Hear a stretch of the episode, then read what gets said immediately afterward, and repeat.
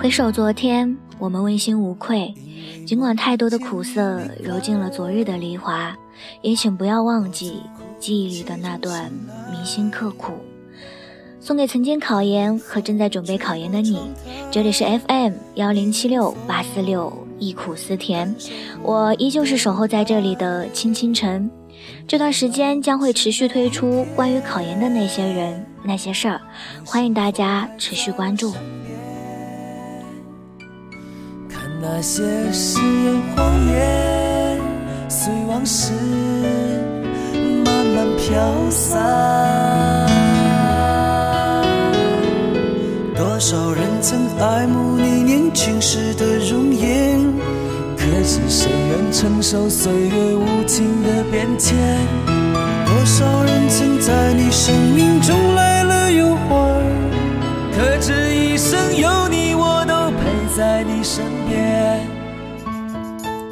正如大家所说，考研不像高考，高考是一群人在一起战斗，你有老师有同学，而考研的你很有可能都是自己一个人，一个人去经历某些心酸，某些喜悦。但是，请不要忘了，你还有爱你的家人。我从哭泣中醒来。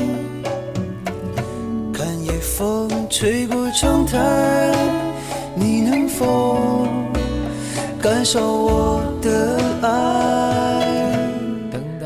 关于家里人，一直对我期望还是很大的，期望越大，压力越大。但他们并没有把这种殷切的期望所表现出来。其实我明白，他们比我更害怕我失败。我是不害怕失败的人。我干的失败的事儿可以说多了去了，但是我唯一害怕的是他们失落而又急迫着想去安慰我的样子。考研过程当中，我爸妈从来都不会主动给我打电话问我准备的怎么样，只是偶尔我妈妈会给我发一条 QQ 消息，逗我开心。当然，我也偶尔会给他们打个电话，告诉他们。我们学校开了新食堂，又漂亮又好吃。我们学校来了小黄车，上自习特别方便，等等等。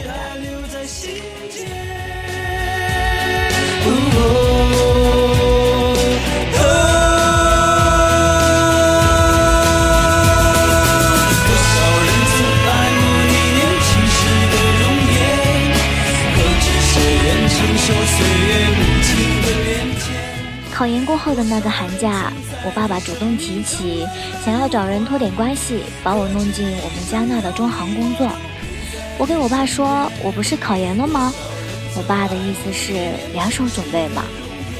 其实当时我是很无奈的，我无法很自信的告诉他们我一定会考上。我也没说我什么时候出成绩，只是买了二月十五号晚上的火车回郑州，因为上海是二月十六号出成绩。我没告诉他们我为什么要那么早走，只是二月十六号早晨回到宿舍的第一件事儿就是拿出 iPad 查成绩。当时我记得我的手是抖着的，我很兴奋，成绩出乎我的意料，我欣喜若狂，兴奋地跳了起来，拿起手机就给爸爸打了个电话。我并没有让他们失望。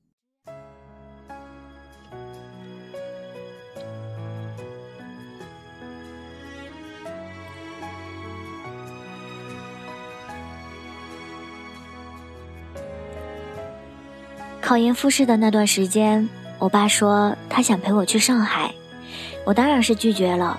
我告诉他们，我去过上海旅行，不用你们担心。上大学那年，我也是自己一个人背着大包小包去了郑州。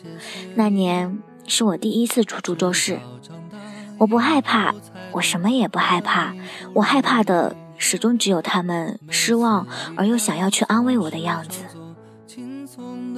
子，微笑着说回去吧，转身泪湿眼底。多想和从前一样，牵你温暖手掌，可是你不在我身旁，托清风捎去。考研复试结果出来的那天，我其实并没有像知道初试成绩那般欢呼雀跃，我出乎意料的冷静，给妈妈打了个电话，很平静地告诉她我过复试了。我妈妈也没有异常的激动，只是很平淡地说好。不是他们不高兴，而是他们似乎很相信我，似乎他们早就预料到这般结果一样，所以他们并不意外。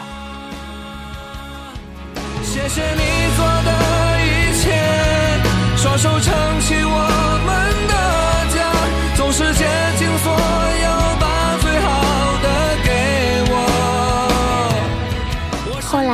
第二天，我再给他们打电话，我妈说我和你爸高兴的一晚上都没睡着，还说给我妹妹打了电话，告诉她姐姐上大学都这么努力，你也要向姐姐学习，加油努力才是。后来我问我妈妈，我说：“妈妈，我的人生是不是过得太顺了？”我妈告诉我：“不是，这也许是善良的人积累起来的运气吧。”